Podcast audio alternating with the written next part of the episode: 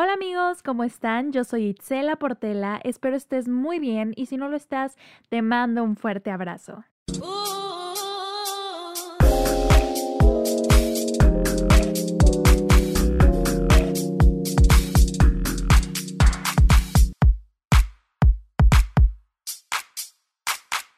Bienvenidos a Ay Mi Chicle y a su primer episodio. Estoy muy contenta de poder iniciar este podcast al fin y también estoy muy contenta de que estés aquí escuchándome. Creo que por fin, por fin le ha aportado algo al mundo como estudiante de comunicación porque conozco muchas personas que se dedican a la fotografía o a ser Instagramers o YouTubers o, o tienen su propia marca de lo que sea, de ropa, pulseritas, lo que sea, y se ponen ahí este, a publicitarlo. Hay otros que son TikTokers y pues aquí estoy yo con mi podcast. Había intentado ya hacer Vinestar, no me salió. Había intentado ser youtuber, no me salió. O sea, bueno, tampoco le metí muchas ganas a eso del YouTube. Solamente subía pues cosas que me gustaban o, o cuando salía de paseo, cuando recién llegué a Querétaro, uno que otro cover más chavilla. Em, pero estoy muy contenta de que por fin este, le esté echando ganas a, un proyecto nuevo. Y significa mucho para mí que estés aquí escuchándome en este, en este mi podcast, ay mi chicle. Bueno, supongo que ya escuchaste un poco el tráiler, ¿no? El tráiler de Ay, mi chicle. Ahí te platiqué un poquito de qué vamos a estar platicando durante pues este proyecto. Eh, estoy muy emocionada. Pero quería tomarme el tiempo bueno, quería tomarme el primer episodio para, para platicarte un poquito más, ¿no? De por qué nace todo esto, de, de quién soy yo, eh, darte un poquito de intro, porque, pues no sé, puede que escuches los siguientes podcasts y vas a decir de que, oye, pero no eres de aquí, pero vivías allá y agua de tamarindo, que es la Jamaica y sabe a limón. Entonces... Eh, básicamente eso. Me presento si no me conoces o si no me conoces también. Mi nombre es Itzel, tengo 22 años. Yo nací en la ciudad de Monterrey. Mi familia materna es de, de acá de Monterrey. Sin embargo, yo crecí en Tampico, Tamaulipas. Entonces soy norteña costeña. no sé si han visto por ahí el meme de un cangrejito con el sombrerito y que como que no puede ser norteño y costeño al mismo tiempo. Pues así soy yo pero estudió la carrera de Mercadotecnia y Comunicación en Querétaro, ya eh, viví por allá tres años y ahora en el 2020 decido venir a Monterrey a hacer una concentración en música para poder dedicarme al marketing musical, que a mí la música me fascina, me encanta, es mi mundo, el teatro, las artes, bueno, ahorita les platico. Entonces sí, me vine para acá este año 2020 a Monterrey, regreso con mi familia, bueno, a vivir con mi abuela todo muy bien los primeros tres meses del año y de repente nos agarra la pandemia y ya me quedé aquí en Monterrey. Dije, pues voy a aprovechar a mi familia de acá de Monterrey, aunque los vea de vez en cuando. Y pues te quería platicar un poquito de esto porque por ahí voy a estar contando anécdotas o platicando de que jijiji en Tampico, cuando yo estaba en Querétaro o ahora que regresé a Monterrey y bla, bla, bla. Entonces, para que no te me confundas, para que entiendas el trasfondo. Eh, ¿Por qué empieza ay mi chicle? Bueno, ay mi chicle es una frase que digo muy a menudo, que los que me conocen pues lo saben. Eh, cualquier cosa, me pego, ay mi chicle, me tropiezo, ay mi chicle, eh, no sé, me espanto, ay mi chicle, ¿sabes? Todo esto empieza del Vine, de ay mi chicle. y nada, se me quedó pegada esa frase y pues bueno, es por eso que dije, creo que no hay algo que me defina más, o bueno, no creo que no hay mejor título a mi podcast que este. ¿Y por qué? ¿Por qué, por qué decido hacer un podcast y no un YouTube? ¿Por qué decido hacer podcast y no TikTok? Pues TikTok, la verdad es que, no sé, siento que, no sé, no, no, no es lo mío. Sin embargo, yo, por la narcisista que soy, como pueden ver aquí en el título, eh, puedo pasarme hablando horas y horas y en la chisma y más que nada este proyecto lo, lo, lo inicié pues porque dije desde mi yo narcisista, ¿sabes qué? Tengo una voz y tengo algo que decir, entonces, ¿por qué no se lo comparto a todos mis amigos? Y espero que se lleven algo de mí, ¿sabes? este, pues sí, básicamente es eso, o sea, te, te Este podcast es para ti, para mí, eh, conocernos un poquito más, platicar un poquito más. Ojalá que lo que esté aquí yo platicando contigo te sirva, de verdad, espero que, te sirva o que te ponga a reflexionar un poco, o que te rías. Realmente eso es uno de mis mayores objetivos en la vida, hacer sentir bien a la gente, eh, hacerlos reír. Sobre todo me encanta, me encanta hacer reír a la gente. Soy súper chistoreta, súper payasa. y soy esa amiga a la que llegas pidiéndole un consejo y pues te puede dar la lectura de tu vida, una letanía, o te puede hacer reír.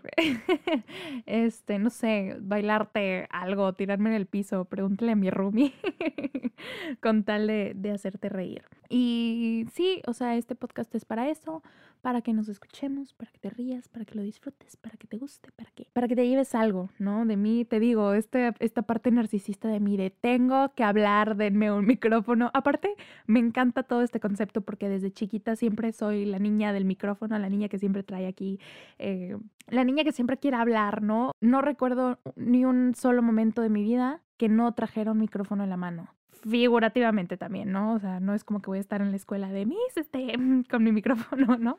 Que bueno, ahora me, me, compré un micrófono de esos que andan de moda. ¡Woohoo! Está bien padre. Yo me siento súper soñada, pero bueno, soy, soy esa niña que mis juguetes eran cosas artísticas, mis juguetes era pues eh, creo que todos tuvimos este micrófono, ¿no? Este micrófono de plástico que de alguna manera hacía un eco cuando hablabas y se escuchaba súper padre. No necesitaba ni pilas ni nada, simplemente era, no sé si le metían un metal o qué le metían, pero se escuchaba eco. Entonces a mí me encantaba jugar con eso. Recuerdo también tener, mi mamá tenía una videocámara y yo me grababa y me grababa bailando y obviamente no sabían a qué le movía y entonces ya grababa encima del mi bautizo o cosas importantes de esa manera.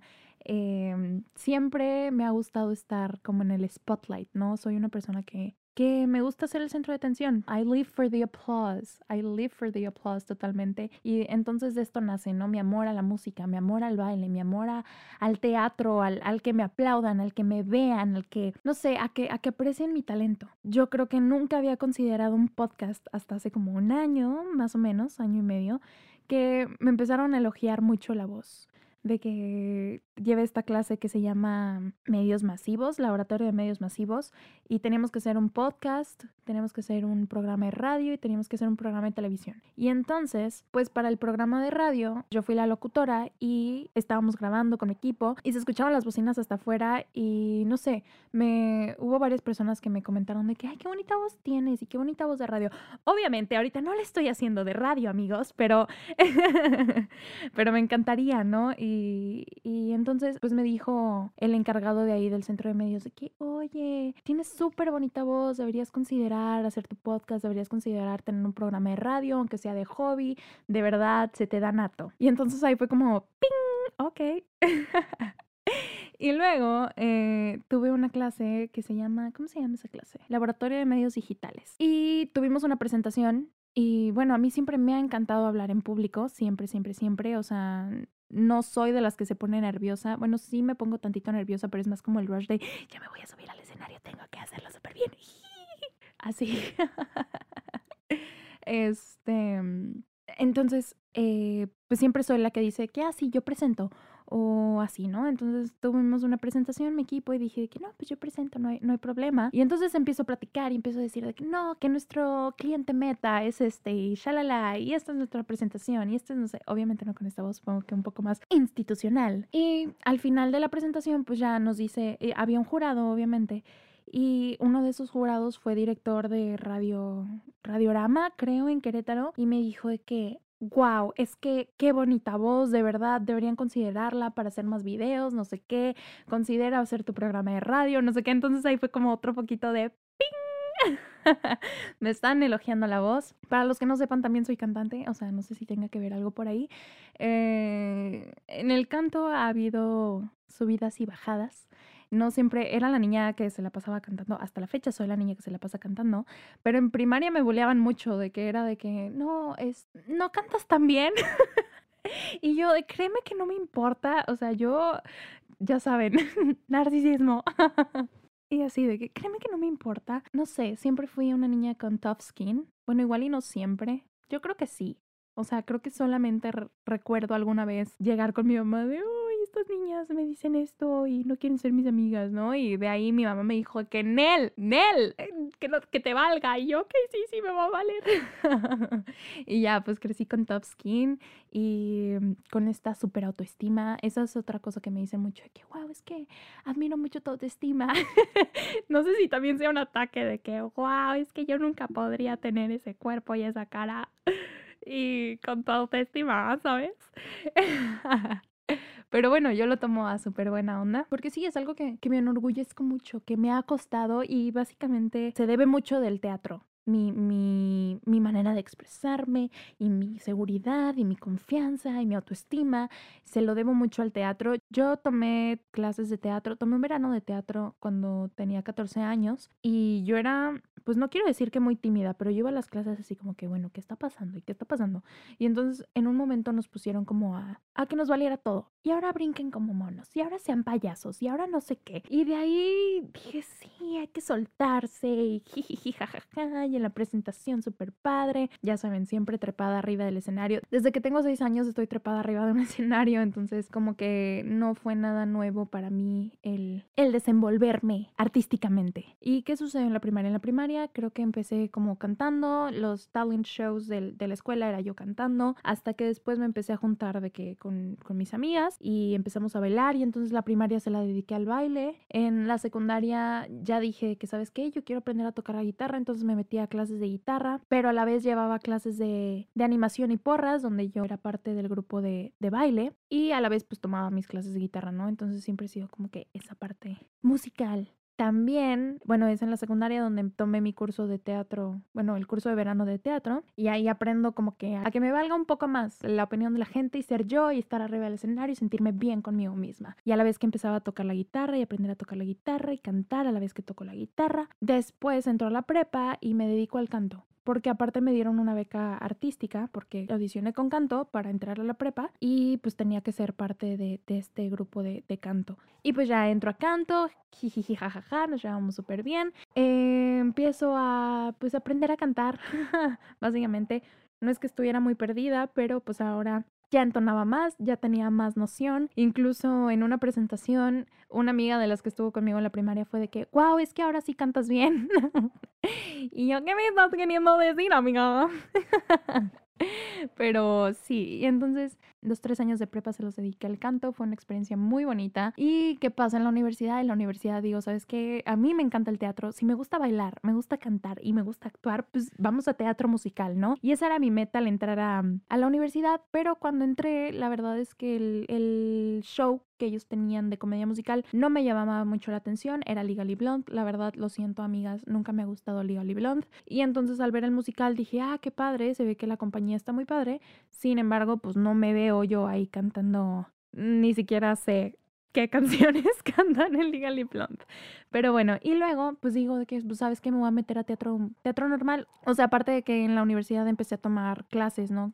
clínica de teatro musical y clases de baile y técnica dancística y mm, aparte de los deportes, ¿no? De que voleibol, bueno, el voleibol también fue algo súper importante en mi vida, es algo súper importante en mi vida, pero pues no quiero irme por ahí mucho, estamos hablando de, la artisteada. Bueno, creo que tomé dos clínicas para teatro musical eh, y dije de que, bueno, pues quiero primero aprender a actuar bien y luego ya me voy a hacer el triple threat, ¿no? Entro al grupo representativo de teatro y me enamoro, o sea, totalmente, wow, wow, la experiencia de estar en teatro.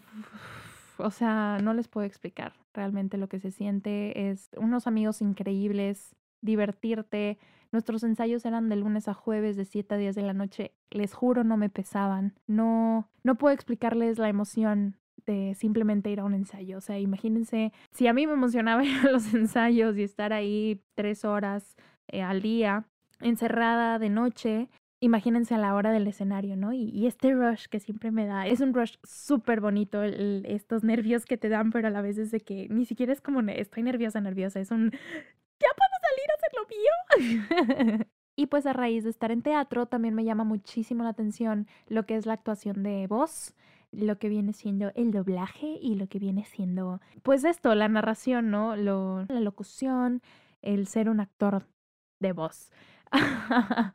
Em, estoy muy emocionada porque tomé un curso con Mario Filio, obviamente el curso de Creana, pero estuvo muy padre y también eh, pronto voy a tomar el curso de doblaje, ahora sí, del señor que hace la voz de Bob Esponja, olvidé su nombre, lo siento, profe, pero sí, entonces es por eso que, y bueno, a raíz de todo esto nace Ay Mi Chicle y dije, bueno, pues aprovechando que estamos en cuarentena, que estamos encerrados, ¿por qué no echarle ganitas a algo que siempre he querido. Y pues ahora está esta onda del podcast que dije, qué bueno, está súper padre porque así ni siquiera me tengo que maquillar o peinar para estar enfrente de una cámara. Porque hasta eso creo que por eso no hago TikToks, porque es como la presión de verme bien.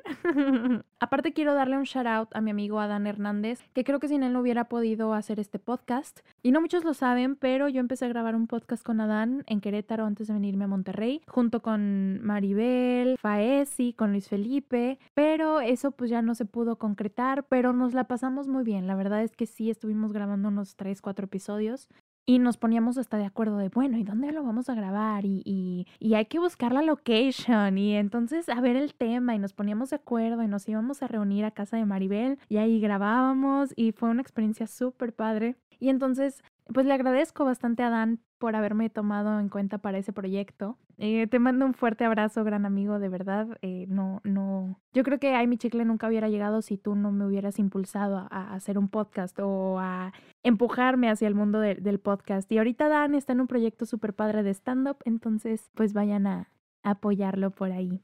Adán es un amigo mío, él estuvo en comedia musical mientras yo estaba en teatro, por ahí nos fuimos conociendo, Llevamos juntos la clínica de técnica para teatro musical, entonces ahí fue cuando nos empezamos a llevar un poquitillo más y así, entonces pues se quedó la amistad para crear este podcast que nunca vio la luz, pero no importa porque esto solo nos impulsó a los dos y espero que a Maribel, a Faesi y a Luis Felipe también hacer nuevos proyectos. Y bueno, como pudieron notar, me encanta ser el centro de atención. I live for the applause. Y mencionaba un poco esto de ser narcisista. Y es por eso que el episodio se llama Narcisista Artificial. Realmente, sí, como la canción de Panda. Yo y bueno, aquí estoy con, con Chicle, una vez más con el micrófono en mano, porque aparte compré mi micrófono para poder estarles platicando por aquí. Aparte de que me compré mi micrófono inalámbrico karaoke, que trae la bocina Bluetooth integrada y le puedes cambiar las voces y el eco y está bien padre. Soy la niña del micrófono. Y déjenme les platico también un poquito acerca de esto que les digo, que me vine a hacer una concentración a Monterrey en música, porque he decidido hacer la concentración en música? Pues básicamente un día estaba en crisis. Como les digo, estuve en teatro, entonces era un semestre sí, un semestre no quiero estar en la carrera. O no sé, un semestre era sí, me encanta mi carrera, jiji, jajaja.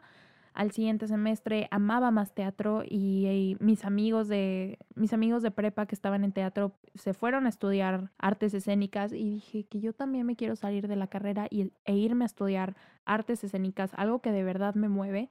Pero me ganaba más el, no, tienes que acabar la carrera, tienes que ser licenciada, tienes que asegurar tu futuro, ¿sabes? Entonces dije, bueno, pues me quedo en mercadotecnia, aparte es algo que me gusta muchísimo y complementado con comunicación, pues aún más, ¿no? También entra esta crisis porque todos mis amigos empezaron a tomar sus ramas del marketing, de que no, yo quiero marketing en no, yo quiero marketing en alimentos y yo quiero marketing en deportes y yo quiero marketing en fashion.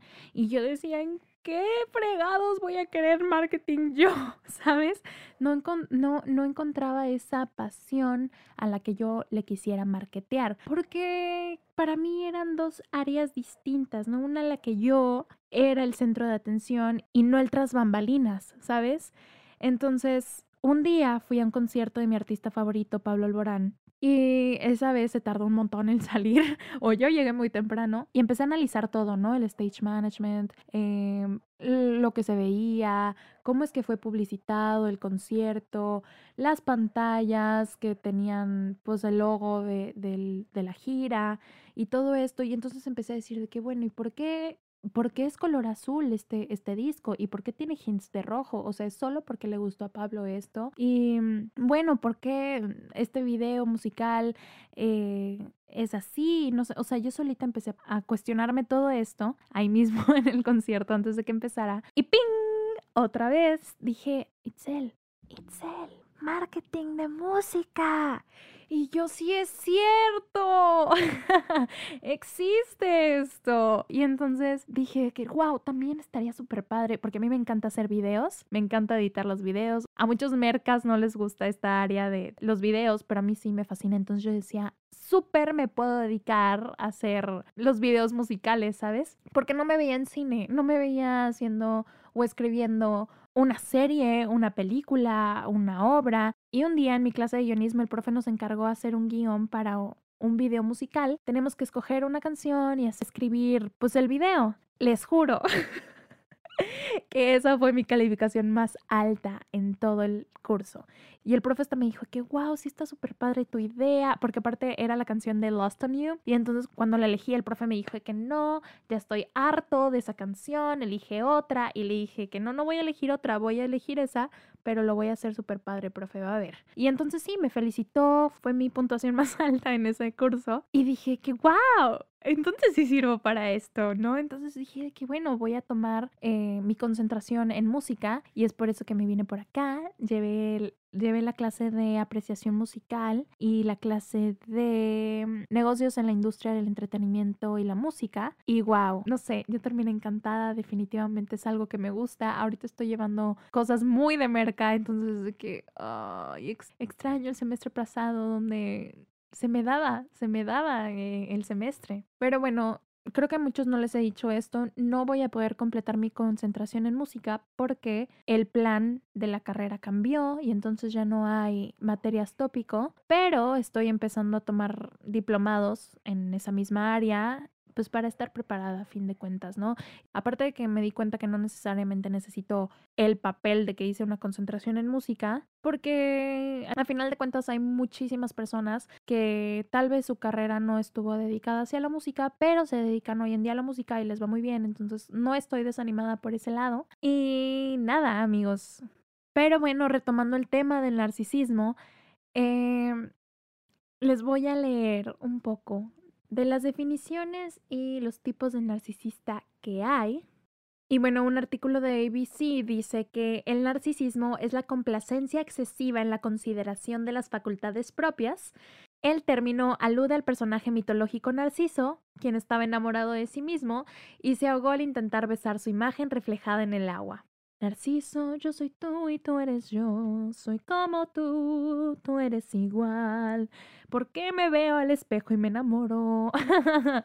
sí, soy esa persona que no importa qué tan despeinada esté o desmaquillada esté, voy a pasarme viéndome al espejo fácil más de cinco minutos. Y lo siento, pero realmente me aprecio mucho como persona. Y bueno, también dice el artículo que la diferencia entre el narcisismo y el egocentrismo es que el egocéntrico no es capaz de ver el punto de vista de la otra persona y los narcisistas sí ven el otro punto de vista, sin embargo no les importa. Es lo que les decía de, wow, Itzel, no cantas tan bien. Y yo, yo creo que sí.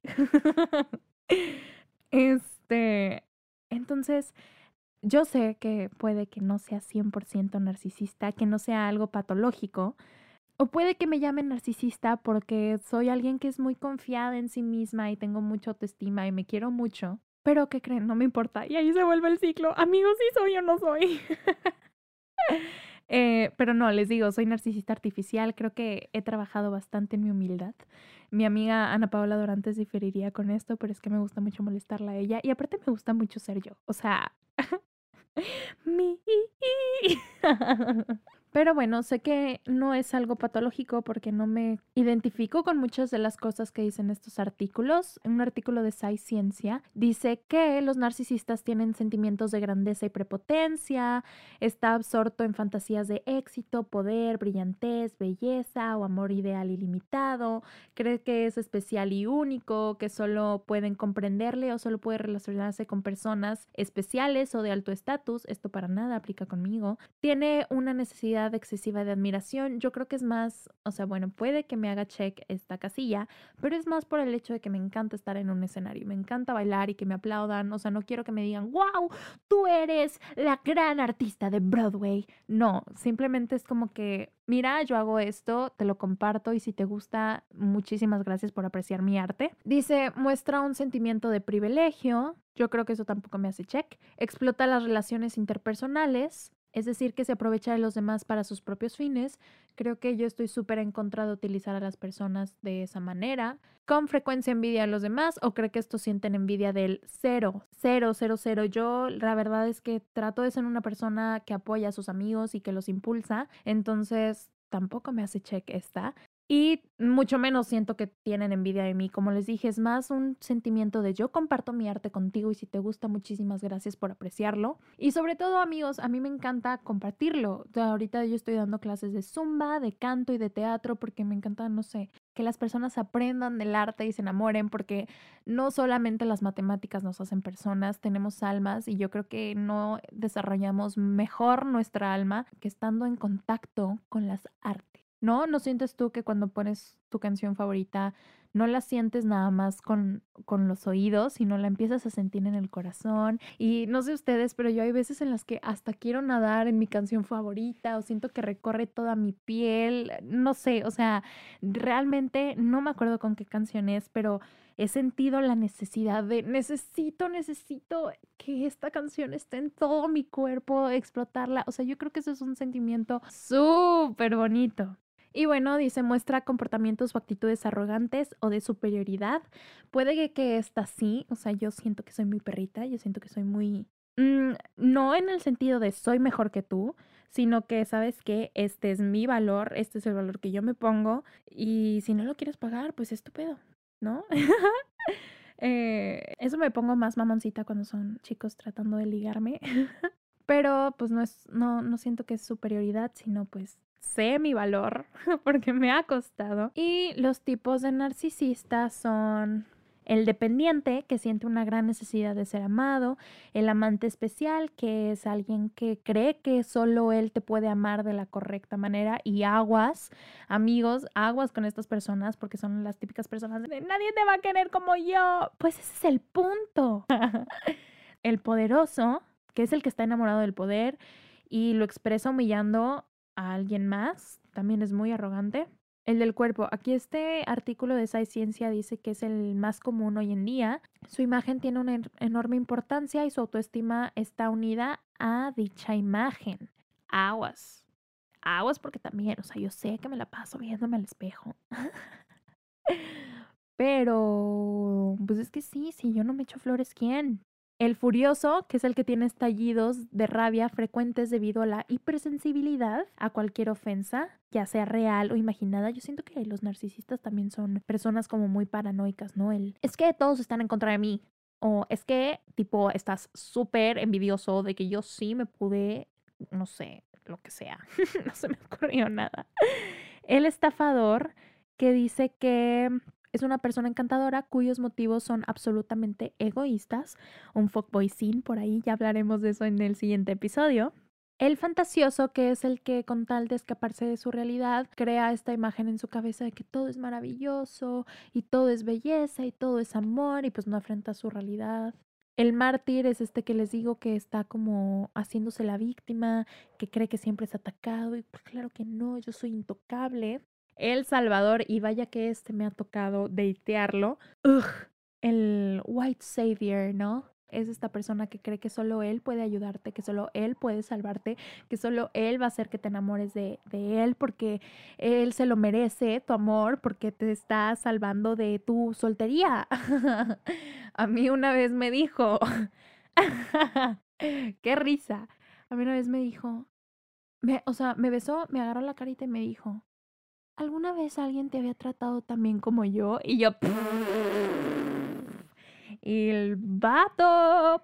Pero bueno, amigos, este, esto fue un poquito como para darles contexto de, de, de qué es el narcisista y que tengan cuidado, eh, porque pues es una línea delgada entre amarte a ti mismo y aceptarte como eres y tener una autoestima alta porque sabes tu valor a ser una persona totalmente pedante que no sabe su lugar y que se cree mm, Juanita Bolsas, no sé. O también alguien que es súper egocéntrico, ¿no? El yo, yo, yo, yo, yo y tú no me importas. Tengan cuidado con estas personas, tengan cuidado con serlo, admírense, empodérense, sean ustedes mismos, aprendan a quererse, abrácense, sientan su canción favorita con toda su piel, con todo su corazón, con toda su alma esto fue un pedacito de mí, por eso el episodio se llama Narcisista Artificial.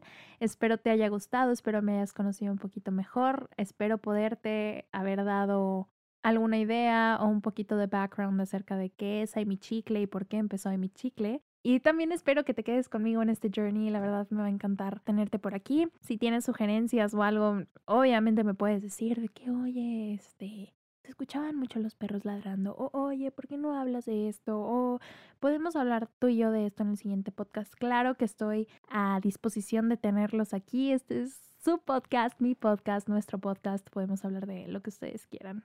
Les mando un fuerte abrazo. Muchas gracias por escuchar este episodio de Ay mi chicle. Espero te haya gustado, espero hayas aprendido algo. Recuerda que puedes seguirme en mi Instagram arroba Portela y comentarme qué te pareció este episodio y qué te gustaría escuchar en el siguiente. Espero tengas una semana muy bonita. Nos escuchamos el siguiente miércoles.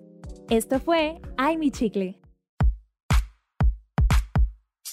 Ay mi chicle.